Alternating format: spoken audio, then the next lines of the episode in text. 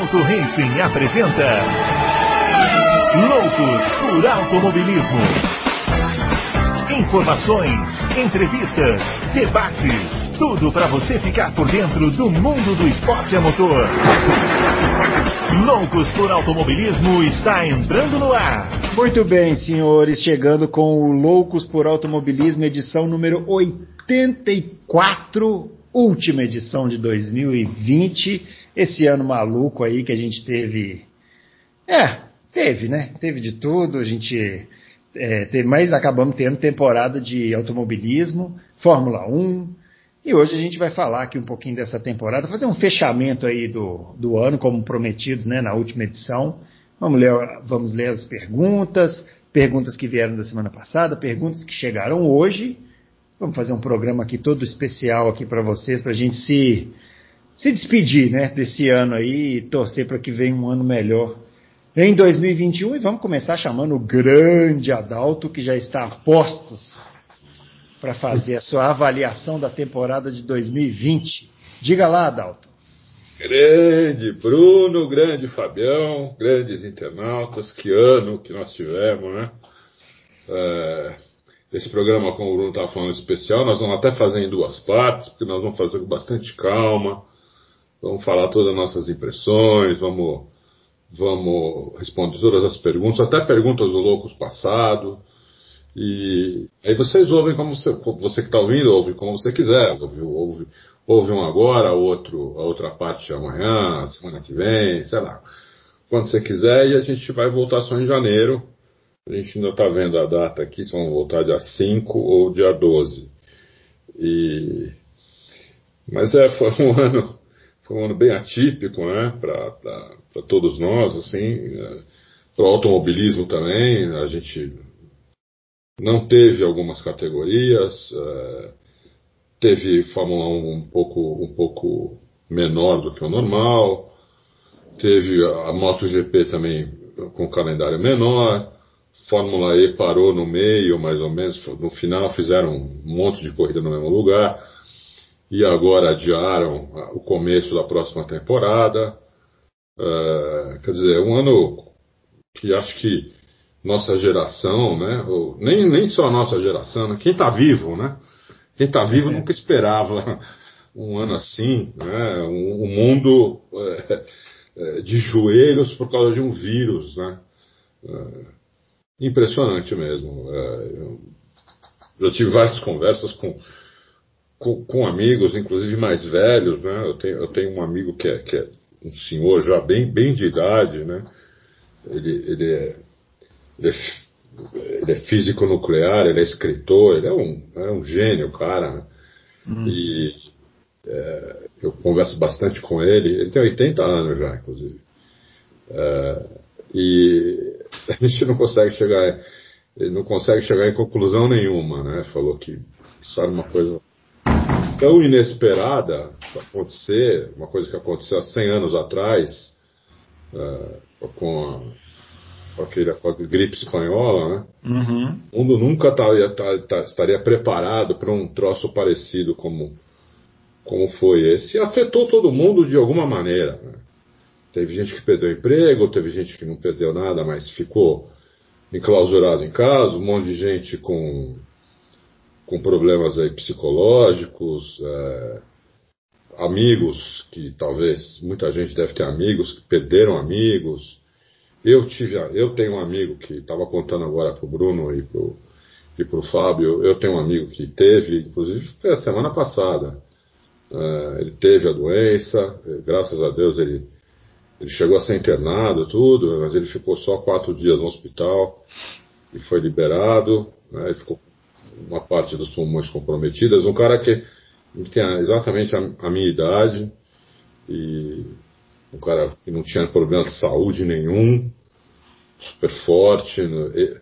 O cara ele foi fumante, mas ele parou de fumar há mais de 20 anos.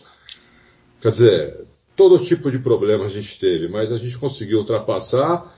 Né? Nós estamos aqui, uh, você está nos ouvindo, e tomara que 2021 seja um ano melhor. Não, não vai ser um ano normal, de jeito nenhum.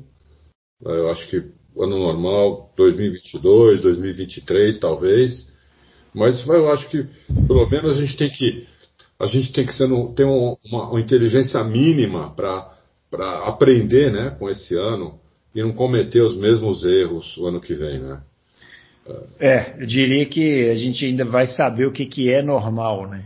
É, ainda não sabemos ainda. É. Muito bem, vamos cumprimentar o Fábio Campos, ele que está de volta aqui, muitas pessoas preocupadas, recebemos milhares de mensagens. Onde está o Fábio Campos? Cadê o Fábio que mentiroso. É, na verdade recebi uma lá na minha coluna, trazendo tá, aqui. agora tá falando a verdade. Agora soa mais, é... mais proporcional. É, mas falei, a palavra é sua, você pode se explicar, né, na, na, da sua ausência e falar um pouco dessa temporada maluca aí, né, Fábio?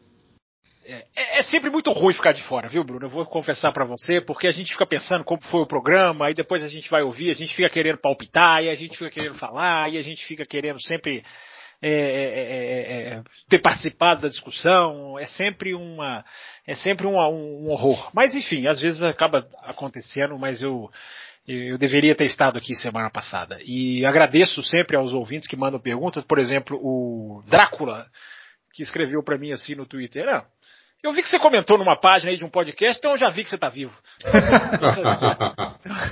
então eu, eu, acho, eu acho um barato. Então a gente. Bom, vamos encerrar, né? Eu acho que é um, um programa legal para a gente fazer. Como o Adalto já falou, vão ser duas partes. Então eu já vou começar a exercer o que eu aprendi em termos de publicidade e, já, e vou deixar para fazer uh, o saldo um, agradecimento para os nossos ouvintes lá no final do segundo bloco, quando a gente já estiver se despedindo. Então já vou, já vou tentar jogar a audiência para o segundo bloco. E a gente vai falar, né, nesse primeiro bloco e no outro também, sobre uma temporada que é engraçado, né? Se a gente tentar transportar a gente, porque eu acho que 2020 parece que, parece que é, são 10 anos dentro de um. Né, a gente, a, a, dimensão de tempo nossa ficou completamente diferente. Né? O ano começou tarde, o ano não andou, a vida ficou diferente, a velocidade de tudo ficou diferente. Então, 2020 é difícil, né? Normalmente a gente está em dezembro, como a gente está agora, com a sensação de que chegou o fim do ano. Agora parece que o ano está no meio, mas tem que acabar e a gente já queria que ele tivesse acabado, embora infelizmente simplesmente estourar rojão no Réveillon não vai fazer com que o, o problema de 2020 vá embora, né? A gente vai ter que continuar. Aliás, dependendo do estouro de rojão, o problema pode até ficar maior. Pode até ficar maior. Então, a gente, tá, a gente tem essa sensação estranha. E eu tento lembrar da sensação que a gente tinha ali em abril, né? É, ma, é, maio, né, que a gente não sabia se a gente ia ter Fórmula 1, a gente não sabia como a Fórmula 1 viria, se a Fórmula 1 viria capenga, se a é. Fórmula 1 ficaria, pararia nas oito corridas, se seria considerado campeonato, enfim. Então eu acho que nesse aspecto, embora ele seja diferente da análise técnica do campeonato, e as pessoas tendem a misturar emocionalmente essa análise, é, uma coisa é o que foi o campeonato dentro da pista. É, fora da pista, não há nenhuma dúvida de que foi um, uma, grande, uma grande vitória, um ano que os historiadores, ou daqui a 100 anos, vai ter que ter um asterisco ali simplesmente para dizer, olha, foram 17 corridas porque teve uma pandemia. É. Mas não houve um buraco, a Fórmula 1 conseguiu entrar na pista, a Fórmula 1 conseguiu exercer o seu campeonato, e eu acho que por isso a gente está aqui tão pertinho do Natal, com maior honra e orgulho, para fazer esse saldo do campeonato que se estendeu até mais tarde. Muito bem, vamos lá passar os nossos twitters aqui. Eu sou o brunoaleixo80, o Fábio Campos, arroba campusfb, e o Adalto, arroba Adalto Racing.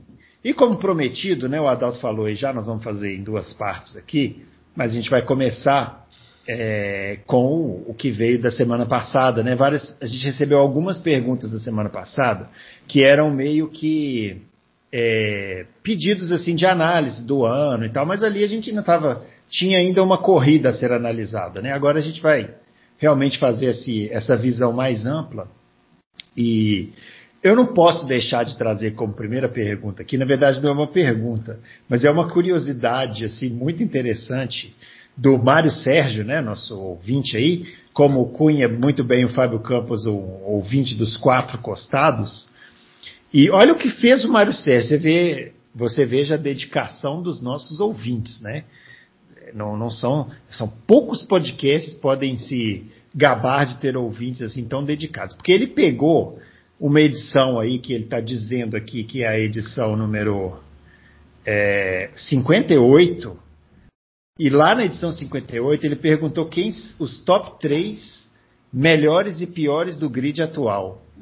E aí ele pegou e trouxe agora para mostrar o que, que a gente votou lá atrás, agora já sabendo o resultado do campeonato. Veja que interessante. Então, ó, vamos lá. Ó. O Adalto, entre os melhores, o Adalto colocou o Hamilton, Verstappen, ficou entre Leclerc e Bottas, mas depois voltou, mudou para o Ricardo, quando o Fábio votou. Você vê que ele, ele, ele anotou até as, as nuances da votação. Agora, o piores do Adalto é muito interessante. Ó. Ele colocou como piores Grosjean e Stroll, vejam senhores. O Adalto colocou o Stroll entre os piores, ele vai falar sobre isso. E o terceiro ele colocou o Gasly, depois que o Fábio citou lá na frente o Giovinazzi como sendo ruinzinho. o Adalto já vai comentar. O Fábio Campos colocou Hamilton, Verstappen e Ricardo entre os melhores. E entre os piores colocou Stroll, Kvyat e Gasly. O Gasly estava em baixa conta aí no, no, início, do, no início do ano. E eu coloquei entre os melhores Hamilton, Verstappen e Ricardo. E entre os piores Grosjean e Raikkonen. Eu, eu não escolhi um terceiro. Vai ver que eu tive dificuldade para fazer essa escolha. Não sei, ele é não. Típico, típico é, de vocês. Ele não falou. Vou começar com o Adalto, porque como ele colocou o Gasly, como ele colocou o Stroll, e o Stroll deu a ele muitas alegrias esse ano, ele vai ter que explicar. ele vai ter que explicar aí essa história, né, Adalto? É verdade. Os três, os melhores, acho que eu acertei. Eu acho que foram esses mesmos. O Hamilton, Verstappen e o Ricardo. E os piores, eu errei feio, né? Porque eu acho que o Gasly foi super bem. Mas a gente estava falando de piores no geral ou a gente estava apontando para 2020? Eu não, não me lembro. Não, é do grid atual, quem são os três melhores e os três piores? Ah, então era no geral, tá. É. é e também errei no Stroll e no Gasly. Errei, errei nos dois, porque o Stroll também melhorou muito, muito, né? Está é, longe de estar entre os piores. E é isso, é, mas é bom, é bom a gente errar é, essas coisas, porque é, é, é, gostoso ter surpresa, né? Então, é. é. eu, eu, achei, achei bom isso. Quer dizer, o Mas o, o Gasly para mim foi o, tá entre os cinco, seis melhores do ano. Yeah. Eu acho que o maior erro aqui foi o Gasly, hein? É, então, o Gasly, é ele mesmo. Acho é. que foi o maior erro. É. E tem... aí, Fábio? Olha, Bruno, se a gente for analisar o 2020, sim, mas não muda muito, nenhum desses aí mudou muito na cotação no geral, já que por isso que eu perguntei, né, se era uma avaliação geral. Eu acho que a gente aliviou muito pro Raikkonen. Pensando não, eu coloquei. Eu Você coloquei. colocou o Raikkonen, né? É, eu e o Adalto, a gente aliviou é. o Raikkonen. É... O Giovinazzi talvez esteja ali mais ou menos com o Magnussen e o Grosjean que não andaram bem. O Gasly, ele fez um excelente ano de 2020. Não há menor, é, não há o menor questionamento quanto a isso. Agora, no geral, eu não, sei se ele mudou muito no meu, no meu conceito, não. Claro, tá, tá, tá numa, numa, numa, Ai meu Deus, lá vou eu falar aqueles clichês, né? Numa é. ascendente, é. né? Tá numa curva ascendente, mas vamos ver 2020, né? 2021. Se 2021 não render, vale lembrar que ele terminou andando bem, bem menos do que o Kvyat, né? Que deu um salto nas três corridas finais do ano, três, quatro últimas corridas. É, então eu, eu, eu, eu, não mudo assim de, de, opinião tão rápido, não, embora, repito, se a gente estiver falando do ano, aí sim, aí essa, essa, essa lista tem que ser derrubada. Agora, no geral, é, algum arredou um pouquinho mais para lá, mais para cá, mas enfim, um pouco mais de tempo para mudar de opinião, no meu caso. Ô, ô Bruno, fala. Tem, tem essa pergunta em relação a 2020, assim, agora Acabou o ano, quem foram os três melhores, os três piores, não? Ah, deve ter. Vamos, vamos, vamos passando aqui, deve vamos aparecer. Passando, é. Senão a gente faz. É, ó, o Marcelo BP, ele faz a seguinte pergunta. Olhando as duplas de 2021, qual das, é, das equipes a seguir, qual vocês considerariam como sendo a melhor? Hamilton e Bottas, Max Verstappen e Sérgio Pérez, aí ele coloca entre aspas assim, oremos. o Leclerc e o Sainz, Ricardo Norris, Alonso e Ocon, Mick Schumacher e Mazepan. E aí ele coloca entre parênteses assim, kkk. Quem fez a pergunta? O Marcelo BP. Ah. É, e aí, quer, quer começar aí, Adalto, já que você já tomou a palavra? É, que a gente tá, tá, tá, tá numa enquete, né? Coloquei acho que sábado. E mas eu não coloquei, eu não coloquei, por exemplo, eu coloquei as, as quatro primeiras duplas que ele colocou aí. Ou cinco. Uhum. Eu não coloquei Mickey e Mazepan. É, eu, como dupla, como é. dupla, eu acho que é Leclerc e Sainz. É, eu, eu, eu, foi o meu voto na enquete que, que o Auto Racing fez, foi o meu voto foi em, em Leclerc e Sainz. Eu acho que são assim muito equilibrados. O Sainz é muito técnico, ajuda demais a equipe, é muito bom para dar feedback, é muito bom acerto de carro, é rápido, tudo. E o Leclerc é um avião, né, um piloto ultra rápido, é, que se adapta rápido a qualquer carro, qualquer pista. Eu acho que, a, eu acho que a, a, a, dupla vai ser muito boa. Vai depender um pouco também do Matias Binotto. É, né, fazer com que eles, por exemplo, como, como foi na McLaren, o Sainz com, com o Norris, a gente colocou até a matéria hoje do, do pessoal da própria McLaren falando o quanto os dois levaram o carro para frente, né, como é bom ter uma dupla que se entende e que é boa e que troca e que troca é, impressões sem guardar segredo, é, um acerto aberto, falando todos juntos com os engenheiros. Ele falou que isso foi a principal razão, os dois falaram isso, tanto o James Key quanto o André Stella. Uma das principais razões de eles terem melhorado tanto, né? E darem esse salto e ficar, acabarem em P3. Então a, a, a Ferrari vai ter uma oportunidade dessa, com o Sainz pelo menos, né? Não sei eu não sei como é o Leclerc no relacionamento uh, íntimo ali, né? É, como que ele vai se relacionar com o Sainz. Mas se ele for um cara aberto, um cara, sabe, uh, como mais ou menos o Sainz foi na McLaren, acho que a Ferrari só tem a ganhar. Então eu votei nessa dupla. É, vou, vamos ouvir o Fábio, depois eu quero te fazer uma pergunta sobre essas duplas aqui. Vai lá, Fábio. Eu acho, Bruno, que a Red Bull vai vir com uma dupla fortíssima, com potencial de render até mais do que a dupla da Mercedes, enquanto dupla, né? Não estou falando individualmente. É, acho que a McLaren tem uma dupla mais forte até do que do que as outras do meio do pelotão. Eu acho que Daniel Ricciardo e Lando Norris são são fortíssimos pelo, pelo que tem apresentado, até pelas personalidades, não vão não vão nada leva né, a crer que vão se chocar, até porque já são muito bem, já se relacionam muito bem um com o outro. Eu acho essa dupla, eu acho que a McLaren se deu muito bem nesse jogo todo, né? Que foi 2020, uhum. de troca antes da temporada começar. Eu acho que quem se deu muito bem foi a McLaren, que pegou o Ricardo, mas vai manter o seu piloto, que para mim é o mais rápido da dupla, que é o Norris. Eu acho que ficaram muito bem, muito bem posicionados em termos de dupla, que foi a pergunta do nosso Marcelo BP. Marcelo BP também dos quatro costados, né? O, é, também. O Adalto, eu, agora uma pergunta minha aqui, ó. Das quatro primeiras que ele citou, a gente tem a dupla da Mercedes, dupla da Red Bull, dupla da Ferrari e dupla da McLaren. Eu coloquei. Desculpa, eu falei besteira. Eu coloquei assim, coloquei Alonso e Ocon também. Ah, tá. É, mas eu tô, vamos pegar essas quatro. O que, que tá. seriam teoricamente, as quatro equipes melhores, né, considerando um salto da McLaren com o motor Mercedes, é uma coisa hipotética, mas vamos considerar assim ainda sem saber. É, é, óbvio que o carro da Mercedes continuará sendo mais rápido do que os outros, a não ser que, sei lá, aconteça uma tragédia, sei lá, acabe a luz na fábrica da Mercedes na hora de fabricar uma parte do carro, sei lá. Tirando isso, o carro deve ser melhor do que todos os outros. Mas, em termos de piloto, você não acha que a Mercedes ficou um passo atrás agora com Hamilton e Bottas? E será que isso não vai fazer eles pensarem numa possibilidade de ser mais rápido nessa, de, em trazer o George Russell? Olha, vamos, vamos analisar isso aí com calma, né?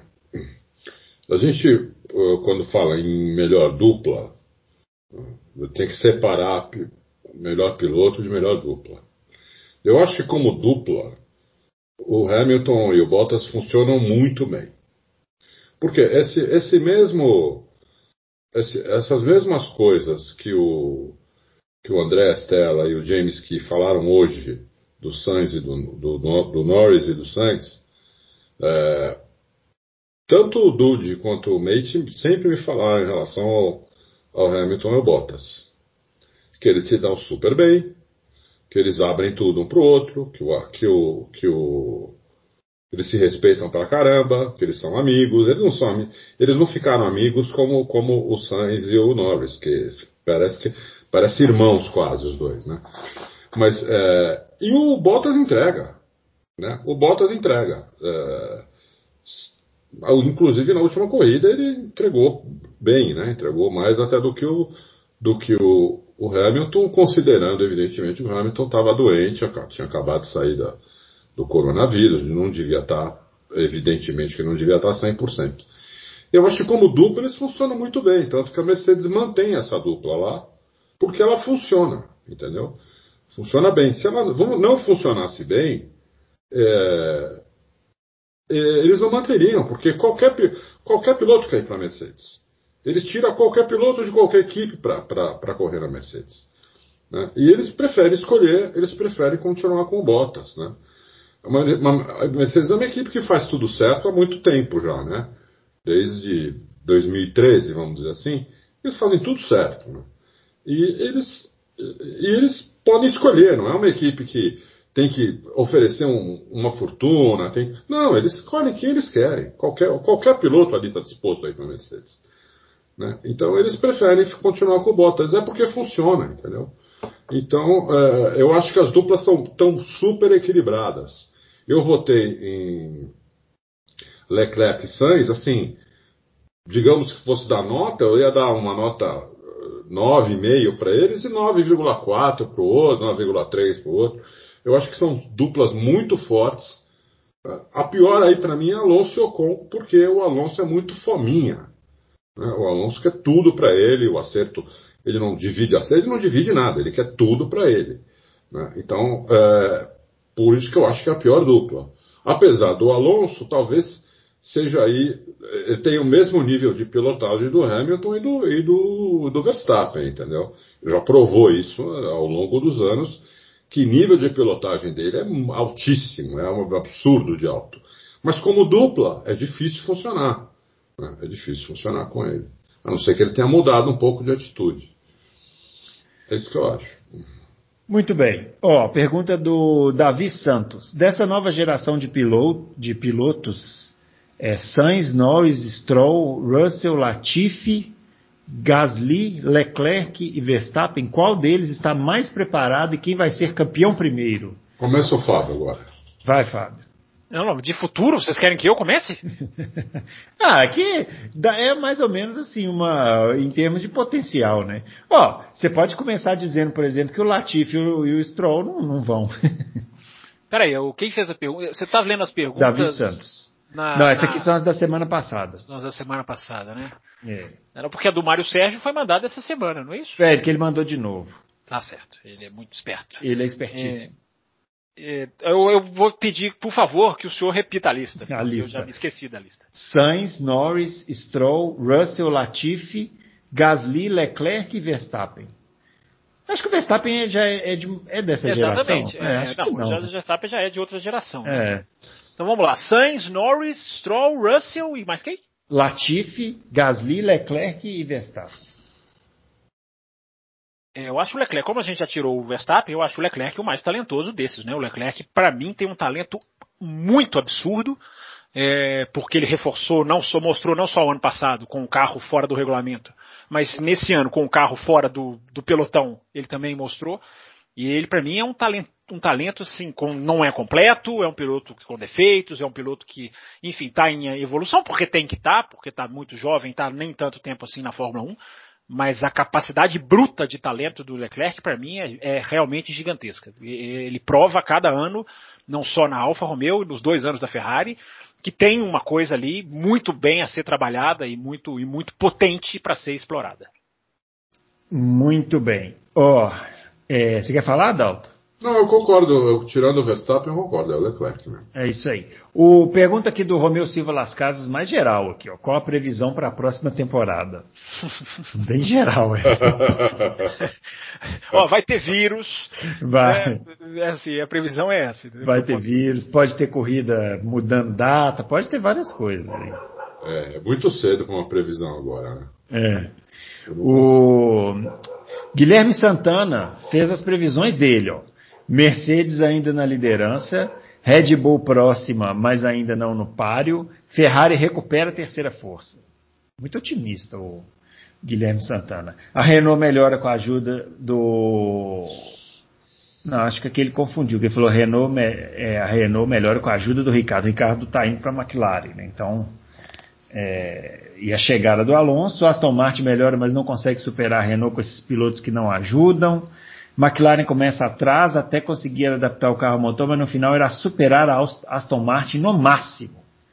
Então é a previsão aí do Guilherme Santana. Tá é bom que um ouvinte respondeu o outro, né? Já que é. decepcionou o Silva Las Casas, é, o Guilherme assumiu o papel de apresentador. E... É, aqui é interação ao vivo.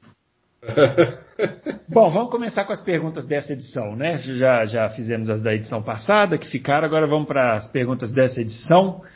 É, Davidson Alba, seria possível o regulamento para 2021 trazer alguma surpresa em termos de desempenho para alguma equipe para o ano que vem? McLaren de Mercedes ou Ferrari com o chat liberado de novo?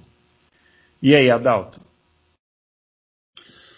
É, então, eu, eu acho que sim, eu acho que é possível ter, ter surpresa, sim. É, não acho que, o, que, a, que, a, Ferrari vai vir com, com, com enganação de novo no motor. Duvido. Mas acho que a Ferrari vem no mínimo para disputar ali na frente. Eu acredito que eles conseguem é, pelo menos os 50, 60 cavalos que eles precisavam para disputar ali na frente. Evidente que, como a Mercedes e a Red Bull vão melhorar também, é, talvez a Ferrari não consiga uh, ganhar corrida ou precise que aconteça algumas circunstâncias para vencer corrida. Mas que vai disputar na frente, eu tenho quase certeza. Eu, eu inclusive, eu vou apostar dinheiro nisso. Hum. Até porque está pagando bem. então, é, eu acho que vem sim, eu acho que vem sim. A McLaren, a McLaren só, só tem a melhorar, porque ela trocou ela trocou a dupla, mas ela pegou o, o Ricardo, que é. Eu falo aqui desde sempre que na minha equipe é, o primeiro é o Ricardo e depois eu vou escolher outro. Então ela pegou o piloto que eu acho que eu gostaria de trabalhar se eu tivesse uma equipe de Fórmula 1, seria o Ricardo. Então ela pegou um super piloto. É, se, se, se, o, se o Norris dava bem com o Sainz, vai se dar super bem também com o Ricardo, porque todo mundo se dá bem com ele. É, então acho que a McLaren tem muito a, a melhorar, motor Mercedes, é, tem tudo a McLaren, eu acho, para melhorar, para também melhorar e disputar, talvez, pódio junto com, com a Ferrari, junto com a Red Bull, entendeu? É, eu acho. Muito bem, pergunta do Vinícius. Essa estratégia da Red Bull de utilizar menos asa para compensar a falta de potência do carro não faz com que ele acabe gastando mais pneus? E o Pérez, por ser reconhecidamente um piloto que trata bem os pneus, pode andar bem nesse esquema? Fábio Campos, o senhor que não esteve aqui na semana passada, comente por favor aí com essa, essa história do Pérez também, né? Ir para a Red Bull, a gente, todo mundo esperando, né? É, essa notícia e ela veio. Então. É, mais um furo nosso, né? Mais um furo, exatamente. O Adalto publicou antes, um dia antes, né? É. é. Eu acho o seguinte, Bruno, foi feita grande justiça, né? Eu acho, eu sou daqueles que acho que só de ter chegado a esse ponto já é um absurdo, né? Porque um cara que fez o que ele fez, o piloto que para mim foi o segundo melhor piloto do ano, é, em 2020 não poderia ficar sem uma vaga, né? É, equipe grande tem que utilizar os melhores pilotos disponíveis. Ela só tem a ganhar com isso. Isso é, isso faz bem, né? As pessoas gostam muito de ponderar o lado de que a Fórmula 1 é negócio para justificar pilotos piores sendo contratados. Não há nada melhor para o seu negócio do que você andar bem, do que você andar com uma dupla forte, do que você conseguir resultado, do que você conseguir ir para frente, do que você conseguir evoluir como time, como organização. É, a Red Bull não poderia continuar refém e eu sempre tenho usado essa palavra, já tenho usado essa palavra há muito tempo, porque era essa expressão. Refém. Ela, tá, ela era refém do seu projeto de jovens pilotos. Ela não poderia ser refém, porque uma equipe que pensa grande tem que agir, contratar como equipe grande. E é o que eu disse, equipe grande tem que ter, os, tem que ter dois carros. Equipe grande que, que, que, que quer se, que, que se preza tem que correr com dois carros. Então, eles pegaram esse piloto que estava vivendo a melhor fase da sua carreira. Não teria como, se eles pegassem o álbum, eles estariam dizendo para o mundo inteiro: olha, não é performance que a gente quer. A gente quer outros interesses. Interesses sempre vão existir. Sempre na hora de contratar um piloto vai se pesar a nacionalidade do piloto, vai se pesar o patrocinador do piloto, vai se pesar o qual país quer se atingir, qual é, é estratégia comercial a equipe quer. Todas essas coisas pesam. Uh, ninguém, ninguém é cego a isso. Agora, não podem. O que, o que acontece na pista não pode ser uma vírgula da equação.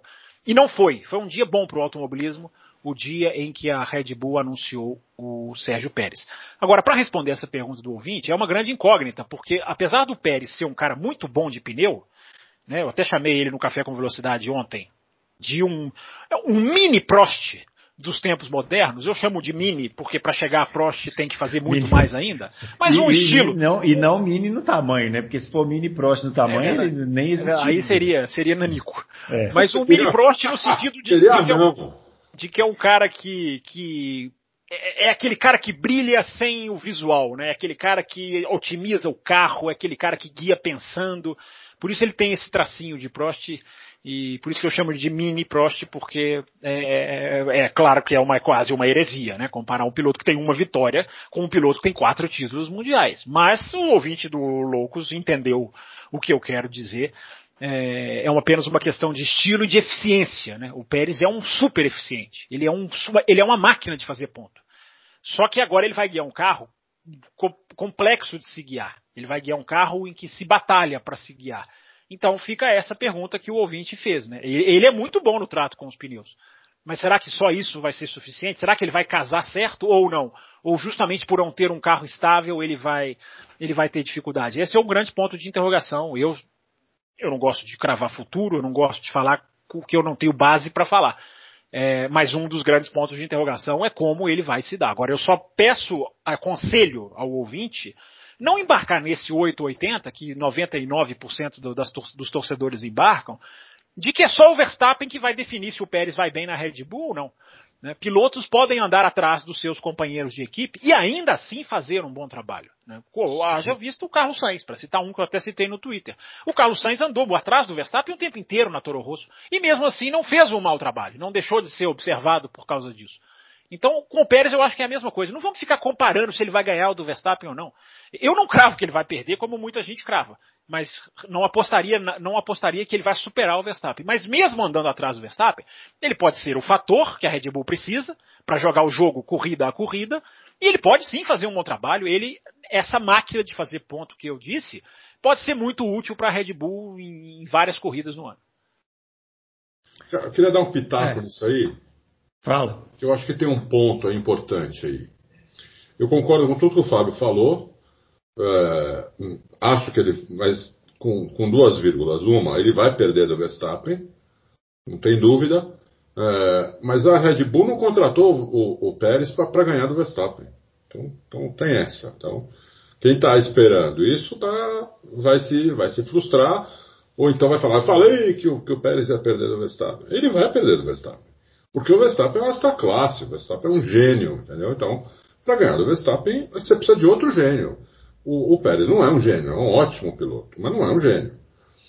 Então, é, ele precisa perto. Rosberg não é um gênio e ganhou do Hamilton. O automobilismo revela surpresas. Não, acontece, acontece, às vezes acontece. Mas, é, assim, mas eu não vou contar com às vezes. Eu tô, normalmente não acontece. Mas pode até acontecer.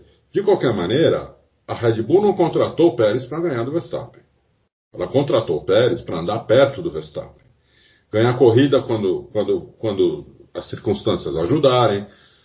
largar na frente do, do Verstappen quando ele conseguir, entendeu? Então, uh, e quando não conseguir largar uma posição atrás, andar perto, para isso que a Red Bull contratou, né? Para fazer uma dupla forte. Eu tenho, eu tenho a impressão de que a Red Bull ela está mirando o Bottas. Essa contratação da Red Bull, ela mira o Bottas. Vamos, vamos colocar, em vez, colocar, em vez, de colocar, um carro entre Bottas e Hamilton, vamos colocar dois. Eu é. acho que eles estão mirando isso aí. Sim, eles queriam um Bottas.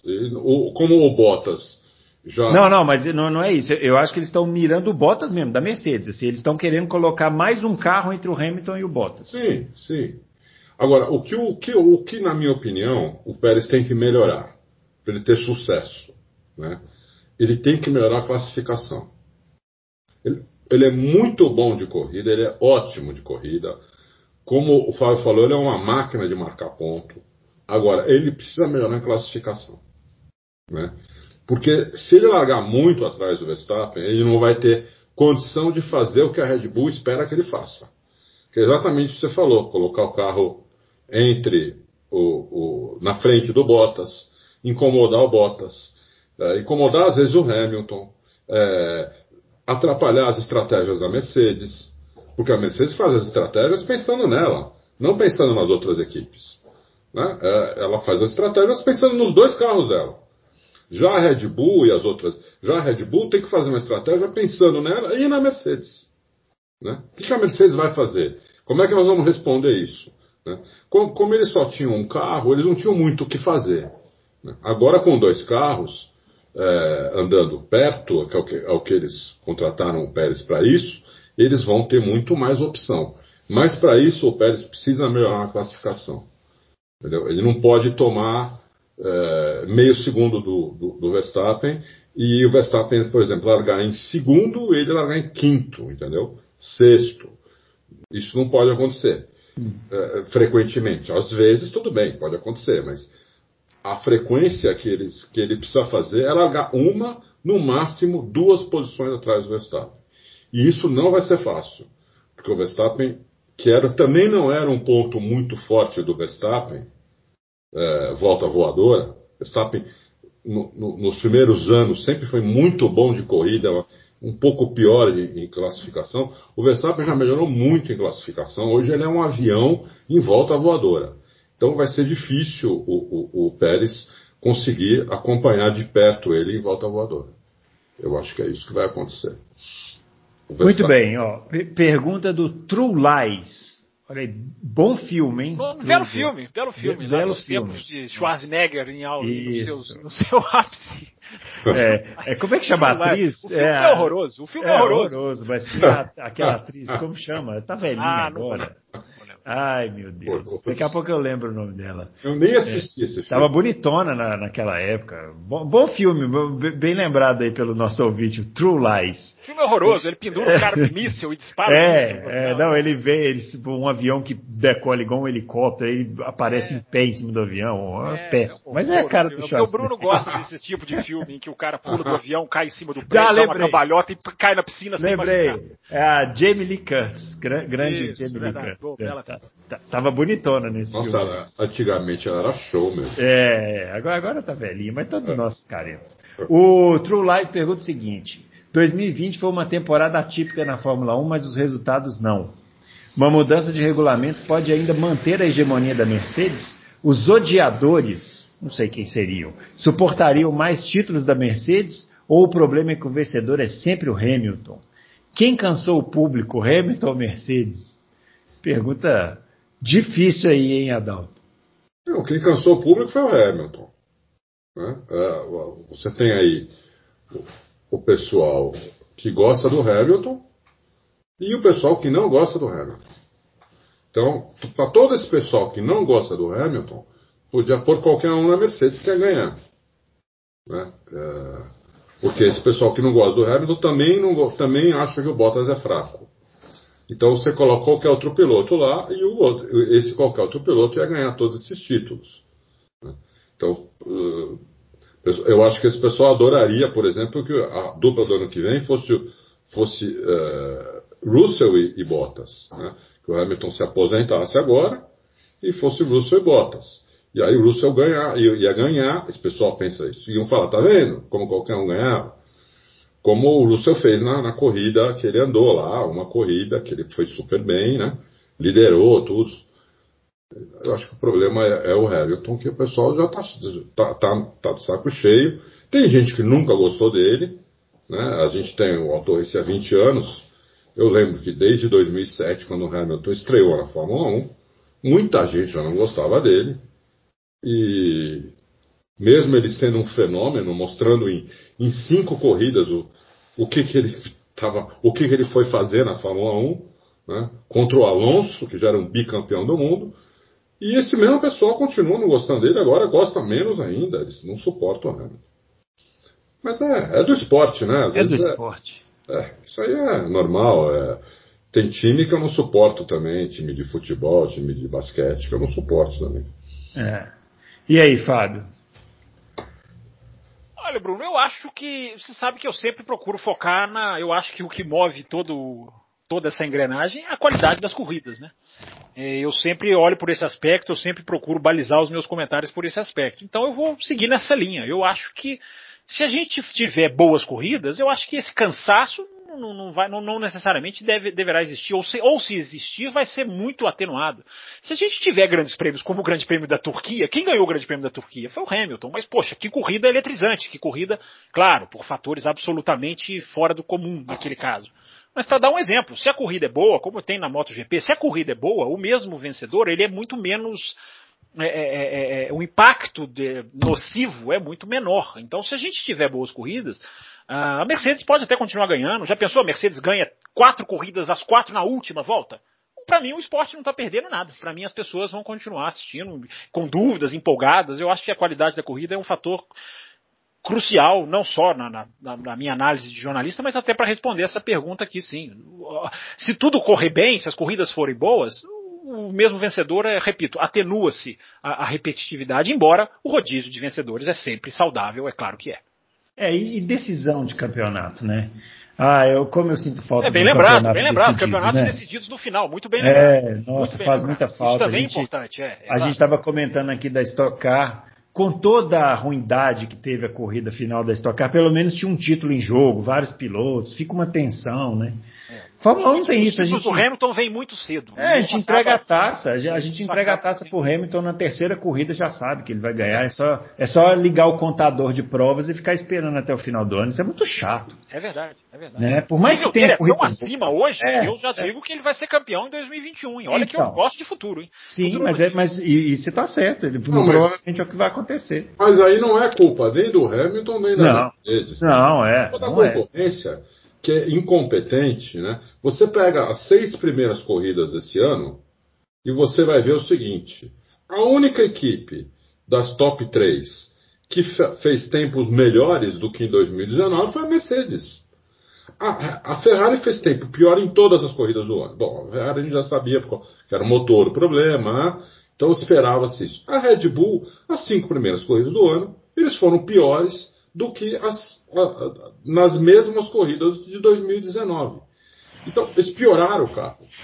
A Mercedes não, a Mercedes fez 2, 3 décimos segundo, foi, foi 2 a 3 décimos segundo mais rápida. Então, deu essa impressão de que a Mercedes fez o melhor carro da história da humanidade. Não, a Mercedes pegou o carro dela, que já era excelente em 2019, e fez o que todas as equipes deveriam fazer: melhorar um pouco o carro, o carro ficar um pouco mais rápido. Né? as outras não fizeram isso. Né? A Ferrari foi lá para trás, tinha, tem pista que a Ferrari foi um segundo e quase segundo e meio mais lenta. Quase um segundo e meio. E a, e a Red Bull também. 3, 4 décimos mais lenta do que, do que em 2019. Então, a Mercedes, nave espacial, tudo bem. Fez um carro melhor que 2019, mas não teve nada de nave espacial. O que teve foi que os outros foram incompetentes. Muito incompetentes. Os outros que eu digo, a Ferrari e a, e a Red Bull. Foram muito incompetentes e foram para trás e a Mercedes ficou sozinha na frente. E parou de, de, com cinco corridas, parou de desenvolver o carro. Depois de cinco, seis corridas, parou de desenvolver o carro. É, muito bem. Ó, o Eric Bernardes, Adalto, você sabe se a Red Bull vai programar algum teste para o Pérez se habituar com o carro e com a equipe nos moldes do que a Ferrari vai fazer com o Sainz? Como assim a Ferrari? Não, não pode, não pode. É, ter... eu não sei, acho que a Ferrari não vai fazer teste, né? Não, não eu acho que eles podem colocar um carro de três anos atrás. Eu acho que eles... É, como fizeram com o Vettel, né? Isso, isso. É, não, não, não, não, isso aí não, não adianta nada. É, o que o que a Ferrari vai fazer, é, provavelmente a McLaren também vai fazer, todas as equipes que tem a Red Bull, todas as equipes estão com um piloto novo, é, nesse um dia e meio de teste que vai ter, de pré-temporada, deixar os, falar para os caminhões, você vai dar mil voltas no carro, entendeu? Você vai, você vai, vai começar de manhã e vai até o final da tarde com o carro. Provavelmente vão ter que ir com dois carros. Eles costumam levar um carro só, né? Para testes pré Mas só podem levar um. Não podem levar dois, não. Não, não vai poder levar dois nem nessa vez? Eu não li nenhuma, eu não li nenhuma notícia de mudança nisso, só se alguém aí viu, eu não vi. Para mim é a mesma coisa. Porque com dois, um dia e meio, na verdade vai ser um dia e meio só. Com um dia e meio de teste, eles deviam deixar pelo menos dois carros, né? Eu é um dia e meio por piloto, né? São três, são três dias, né? É, É. são três dias, é um dia e meio para cada um, desculpa. É, É, vai- um dia vai e meio para cada um. É vai verdade, ser- vai ser um carro só, então. então Vai ser isso e horas e horas de simulador, né? É, Ah, isso já são. É, isso É. sim, Ah, já isso estão, é. certamente já estão. mas não é a mesma coisa, não Ah, adianta. não, não é a mesma coisa. Aquele, aquele um, dois décimos finais precisa, precisa estar na, na pista, no carro, que não vem no simulador. Se fosse assim, o Bottas era campeão do mundo há três anos seguidos já, porque na- no simulador da Mercedes ele sempre faz tempo melhor que o Hamilton. É, vai ver que o simulador da Mercedes é aquele GP2 de. brincando, tô brincando. Ó, pergunta do alienígena do passado. Ve- Vejam vocês Eu gosto que o, ali- o alienígena do passado ele acaba de justificar o porquê do nome dele aqui, ó, alienígena do passado. Que olha a pergunta que ele fez. É o final de 2006 2006, eu nem lembro, não lembro nem o que eu tomei de café da manhã. É o final de 2006 e o Schumacher anuncia que irá disputar a temporada de 2007 e 2008 pela McLaren, com o, com o promissor Lewis Hamilton. A Ferrari assina com Kimi Raikkonen e o campeão Fernando Alonso como dupla de pilotos. Vai anotando aí, ó. Schumacher e, e- Schumacher e Hamilton na McLaren, 2007, Ferrari com Raikkonen e Alonso. Neste cenário, o que vocês acham que aconteceria? Olha, o Fábio Campos, isso é a futurologia do passado. É, um O- conceito muito. O, o alienígena do passado, a única coisa que o meu embasamento me permite cravar na sua resposta é que o Felipe Massa não teria uma carreira. É. Isso, acontece, isso é o que eu posso te dizer, alienígena, que O Felipe. Massa, o Felipe É. Massa literalmente rodou nessa, nesse, nessa, nesse cenário contra- hipotético. Não sei o que ele tem contra o Felipe Massa, é uma maldade que ele fez. Ele acabou de acabar com a carreira do Felipe Massa. O último passado. brasileiro aí que correu na Fórmula 1 com resultados né, relevantes e acabou com, com a carreira do Felipe Massa. Não dá. Eu não faço a menor ideia o que aconteceria, o, o alienígena. O Adal- será que o Adalto saberia? Será que a bola de cristal do Adalto é capaz de prever o futuro no passado? Sabe? Isso, hein? Entre Hamilton e Schumacher, o Hamilton ia ser melhor, porque o Alonso já era melhor que o Schumacher naquela época, e o Hamilton ah, foi melhor que o. teve um desempenho melhor que o Alonso. Então acho que entre Hamilton e Schumacher, a lógica me diz que o Hamilton se daria melhor. E a Ferrari com Kimi e Alonso, eu apostaria no Alonso. É, essa tá fácil também, né? É, essa é Kimi fácil. Alonso. É. Ah, vamos lá. Quem seria campeão seria a Ferrari, porque tinha um carro melhor do que. Agora, em 2007 e 2008, principalmente 2007, a Ferrari tinha um carro melhor do que a, do que a McLaren. Né? É, o que a McLaren tinha era uma dupla de pilotos do outro mundo, né? com Alonso e Hamilton. Por isso que eles levaram o campeonato até o final, tudo, mas ó, o carro melhor era da, era da Ferrari, não, tenho, eu não tenho nenhuma dúvida disso, não sei vocês. Ah, eu não sei. Eu 2006, não acho, não, eu acho que os 2007. dois já- eram muito iguais, né? É, 2007 também já passou há muito tempo. Eu não, não consigo fazer essa. essa, esse retorno assim, não. O, o Dan José pergunta: no agitado mercado de pilotos para esse ano, quem teoricamente saiu ganhando e quem teoricamente saiu perdendo entre pilotos e equipes? Começa aí, Fábio. De mercado de pilotos? É. Olha, eu acho que a Red Bull saiu ganhando, melhorou sua dupla de pilotos, a McLaren saiu super ganhando.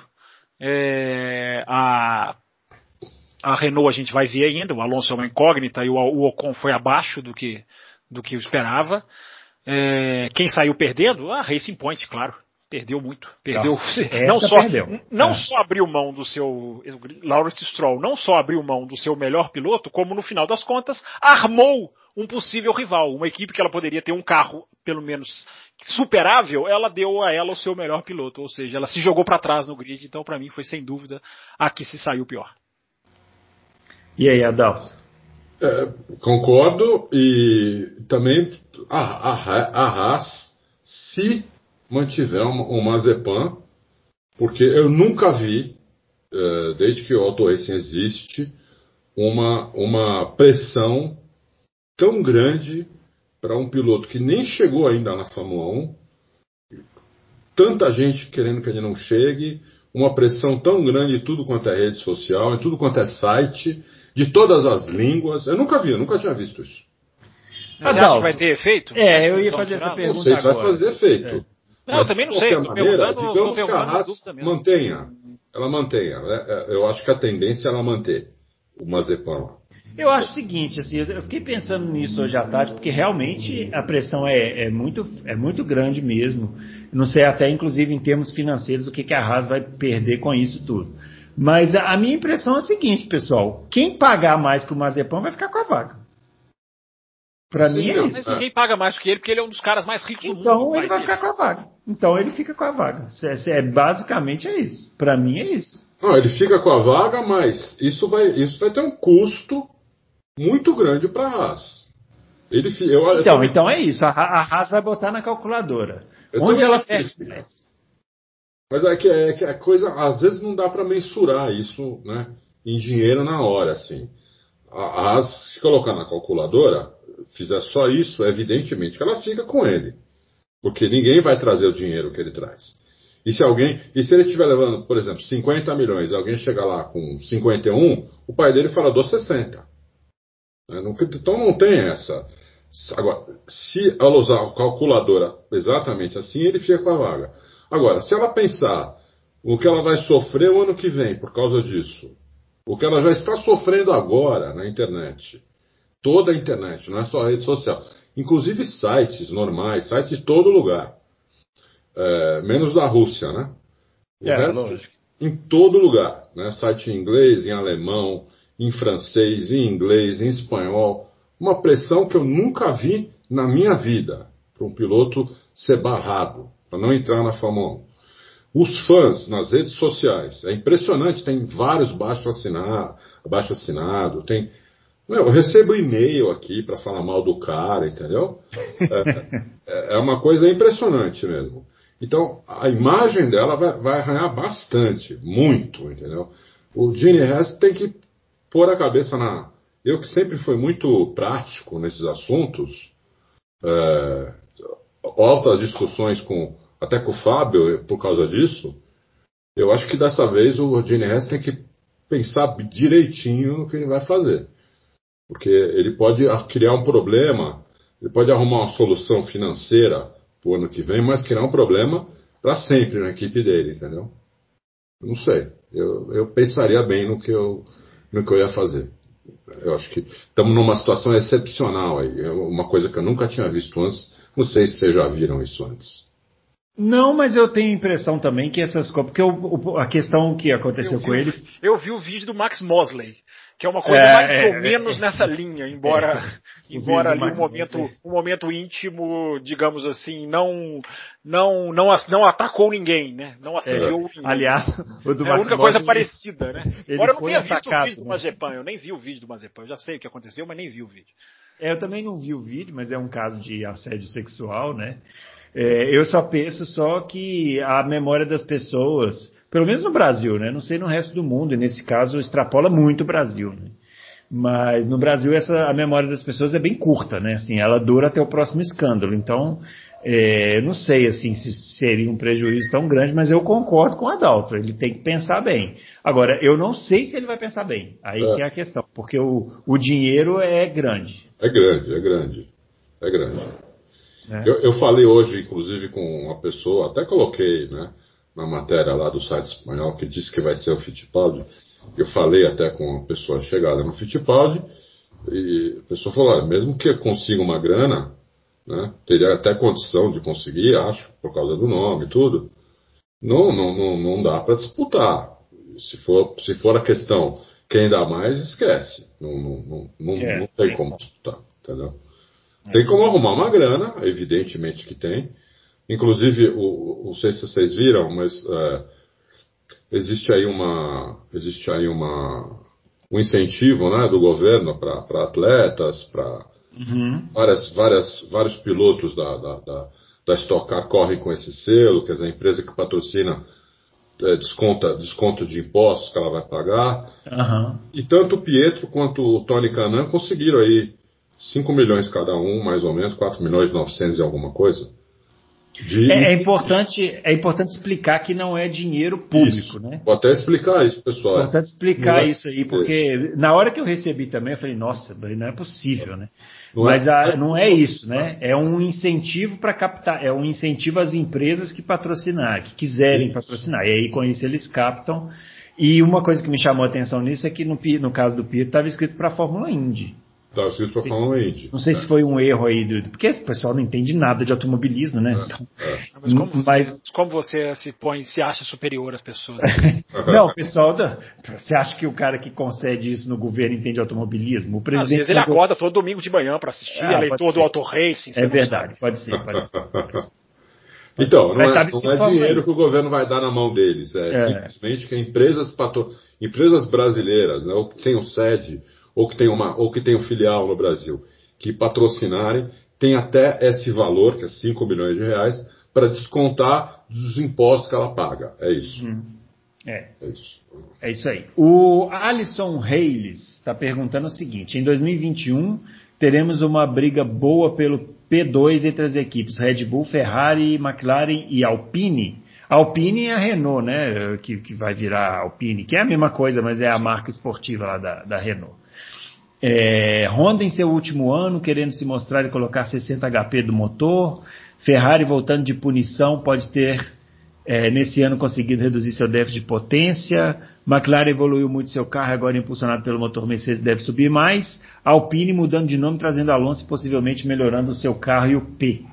É, ele quer saber dessa briga aí da P2 entre essas equipes. E aí, Fábio? Ô, Bruno, a gente não ia fazer um programa de retrospectiva de 2020. Estou achando que os ouvintes não querem retrospectiva de 2020. Estão indo na onda Só estão querendo olhar para o futuro, né? Eu, é. eu, tô aqui, eu tenho aqui tantas anotações no meu caderno, fui pesquisar, li textos ontem até tarde da noite. É, e os ouvintes estão querendo olhar para o futuro. São, são realmente pessoas que olham para o futuro, né? Olham para o futuro. Pessoas da vanguarda, né? Eu não é. faço a menor ideia. Eu acho que. Eu já falei aqui, eu acho que vai mudar pouco. 70% do carro vai ser igual. Enfim, claro, vai ter uma mudança aqui, outra ali, alguém vai conseguir uma solução aqui, outra ali, mas não vai, eu não, não, não espero nenhuma, nenhuma revolução. Eu acho que a, a, a Ferrari né, vai poder atualizar o motor, isso deve fazer uma diferença. É, mas são esses casos pontuais. A McLaren é uma grande incógnita, porque ao, ao, mesmo tempo em que ela vai pegar o motor Mercedes, ela vai queimar os tokens dela nessa pegada do motor. Ela não vai mexer aerodinamicamente no carro. Então, será que vai ser bom? Será que vai compensar? Será que ela vai ficar atrás das outras? Então, tem todos esses, esses, esses desafios. E a, o legal do para matar 2021, para a alegria dos ouvintes, o legal vai, ver, vai ser ver os pilotos novos em equipes novas, porque só Mercedes uh, Williams e Alfa Romeo, se eu não estou enganado, não vão mudar de pilotos. As outras todas ter, vão ter pilotos novos, em cockpits novos, vão ter atração, vai ter piloto voltando. Enfim, eu acho que isso vai ser muito legal de acompanhar. Agora, eu acho que a, distribuição de forças não vai mudar. O que, que vai mudar? É uma sacada dessa como uma atualização. Porque a Ferrari agora vai pegar um motor quebrado e vai fazer um motor de, né, pensado, e isso aí vai jogar lá para frente. A McLaren tem esse grande ponto de interrogação e a gente vai ver qual piloto vai casar com o carro. Eu acho que essa que é a grande, acho que essa que é a grande, a grande dúvida, a grande sacada que vai ser legal da gente acompanhar em 2021. É, foi bom que com essa questão dos tokens aí você respondeu aqui o Guilherme Santana, que fez essa pergunta. É, muito bem. O José, vamos fazer essa última pergunta aqui, a gente dá uma paradinha e, e, dá uma quebrada e faz o segundo bloco, né? Igual a gente combinou. O José Antônio Vieira, é, ele quer saber, Adalto, se a Mercedes usou o DAS durante o campeonato nas corridas ou só na classificação? Bom, pelo que eu sei, a Mercedes usou durante corrida é, e classificação mas em volta lenta. Nunca Exato. em volta, volta de safety car, exatamente. Isso, exatamente. volta de safety car. Dava até para ver, né, quando colocava Sim. a é, o, bola. é, É. o, o Anthony Davidson, que comenta para Sky Inglaterra e é piloto de simulador da Mercedes, ele mesmo, ele mesmo deixava escapar ali o uso do DAS em algumas voltas lentas. É, não usou nenhuma vez em corrida. E acabou. Agora está proibido para o ano que vem. Então não. Foi isso. O DAS ajudou a Mercedes na primeira volta depois do safety car. Uh, só isso. Na, na, volta de apresentação, na volta de aquecimento também, né? Do grid, quando antes da largada, também usavam. Então ajudou na primeira volta, esquentou melhor o pneu. Então eles tinham uma, uma primeira volta rápida melhor do pneu mais quente do que, do que normalmente teriam. Foi isso. Foi, Mas foi, até foi, nem sempre, né? Se, se, a gente analisar que o, aquele grande prêmio em Portugal, em que o frio era a tônica, e a primeira volta da Mercedes foi um horror, né? O DAS não é essa coisa simplesmente 880 ou 100% eficaz, né? Só tem o DAS não é sinônimo de sucesso. Sim. Eu até acho que a Mercedes vai perder pouquíssimo é, para o ano que vem com o DAS, mas eu lembro de Portugal, né? Que eles fizeram aquela largada no frio, a McLaren fez aquela super largada, veio passando. E É. ali uma situação em que ele não ajudou, mas eles usaram, né? A pergunta do ouvinte, ele, ele, eles usaram na, nas corridas em que foi, em que eles julgaram pertinente. É, exatamente. Muito bem, senhores, vamos dar uma paradinha agora. A gente vai finalizar essa parte aqui do Loucos para Automobilismo para você poder fazer o seu Natal e Réveillon com muitos, muitos programas para você ouvir. Serão duas partes. E a gente volta é, a próxima, a, na, na, no próximo. Não, mas as duas bloco, partes sairão juntas, não é isso? Vão sair juntas, é. Ah, então, o senhor, não, você, o senhor não assuste o ouvinte. Isso, aí encerra aqui, aí você clica no, no botãozinho de baixo e já ouve na sequência se quiser, ouve outro dia, ou ouve de novo, ouve quando você quiser. E a gente volta então com mais perguntas e mais 2020, 2021 aqui no Loucos para Automobilismo. Até já.